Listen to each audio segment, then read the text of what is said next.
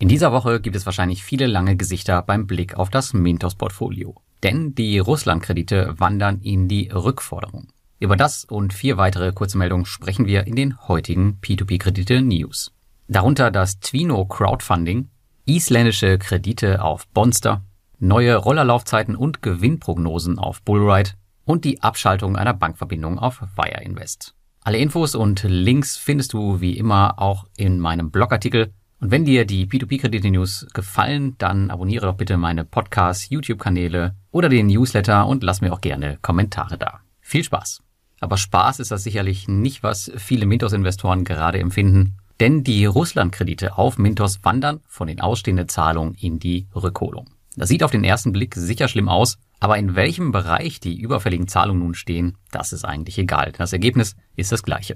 Mintos begründet den Schritt damit, dass die Kredite aus Russland in der Rückholung besser aufgehoben sind, da die ausstehenden Zahlungen eher für kleinere Zahlungsverzüge vorgesehen sind. Mintos selbst hat laut eigener Aussage nicht damit gerechnet, dass die Sanktionen so lange und hartnäckig bestehen bleiben. Währenddessen sucht man weiter nach Lösungen, um an die Gelder zu kommen. Die am schnellsten umsetzbare Lösung ist wohl ein Zahlungsdienstleister, der sich gerade im Onboarding befindet und mit dem man den Grenzbetrag von aktuell 10 Millionen Rubel pro Monat was circa 160.000 Euro entsprechen, überweisen könnte.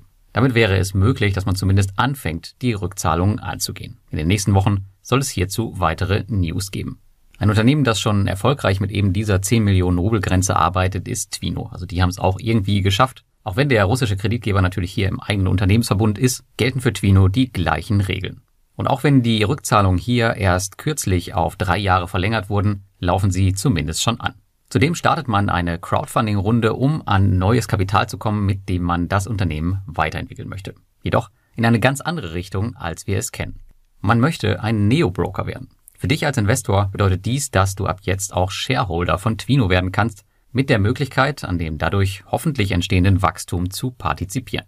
Neben Twino haben auch schon andere P2P-Plattformen erfolgreiche Funding-Runden gestartet und viele Investoren aus unserer Community haben daran teilgenommen. Für mich persönlich ist das nichts, weil ich ja schon als Investor dort tätig bin und ich möchte einfach nicht mein Risiko auf der Plattform noch weiter erhöhen, indem ich auch noch in das Unternehmen selbst investiere. Aber wenn du Interesse hast, kannst du dich für den Start Ende Juni jetzt registrieren.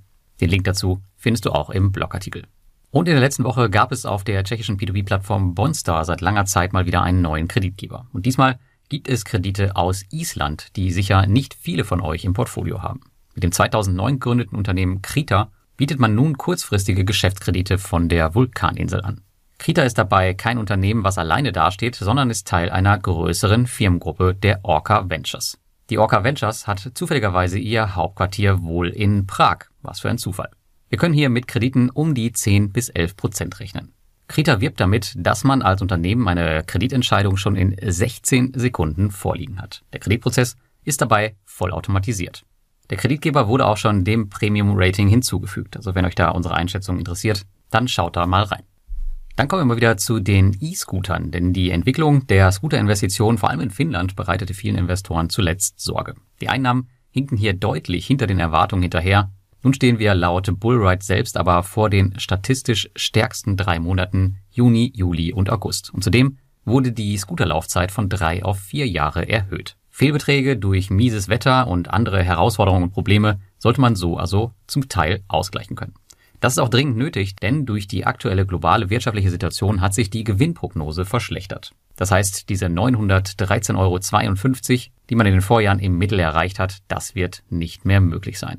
In unserem Community Meeting am Wochenende sprach CEO Heiko Hildebrand von einem Erlös pro Scooter von circa 1800 bis 2000 Euro. Beachtet aber bitte immer, dass das nur Prognosen sind. Die können sich sowohl nach oben als auch noch weiter nach unten verändern, je nachdem, wie sich das ganze globale Geschehen noch weiter verändert.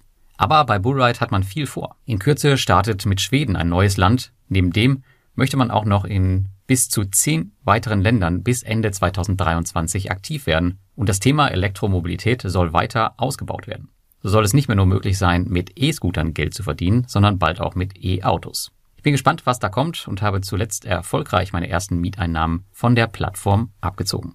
Und zum Schluss noch ein Hinweis für alle Wire Invest Investoren und vor allem für alle die, die aktuell vermehrt investieren wegen der Cashback-Kampagne. Ihr müsst hier aktuell bei euren Überweisungen aufpassen. Hatte man zuletzt noch zwei Bankverbindungen parallel aktiv, ist ab sofort nur noch eine davon gültig. Neue Mittel dürfen nur noch zur Luminor Bank geschickt werden. Wenn ihr also Daueraufträge laufen habt, kontrolliert diese und passt sie gegebenenfalls an.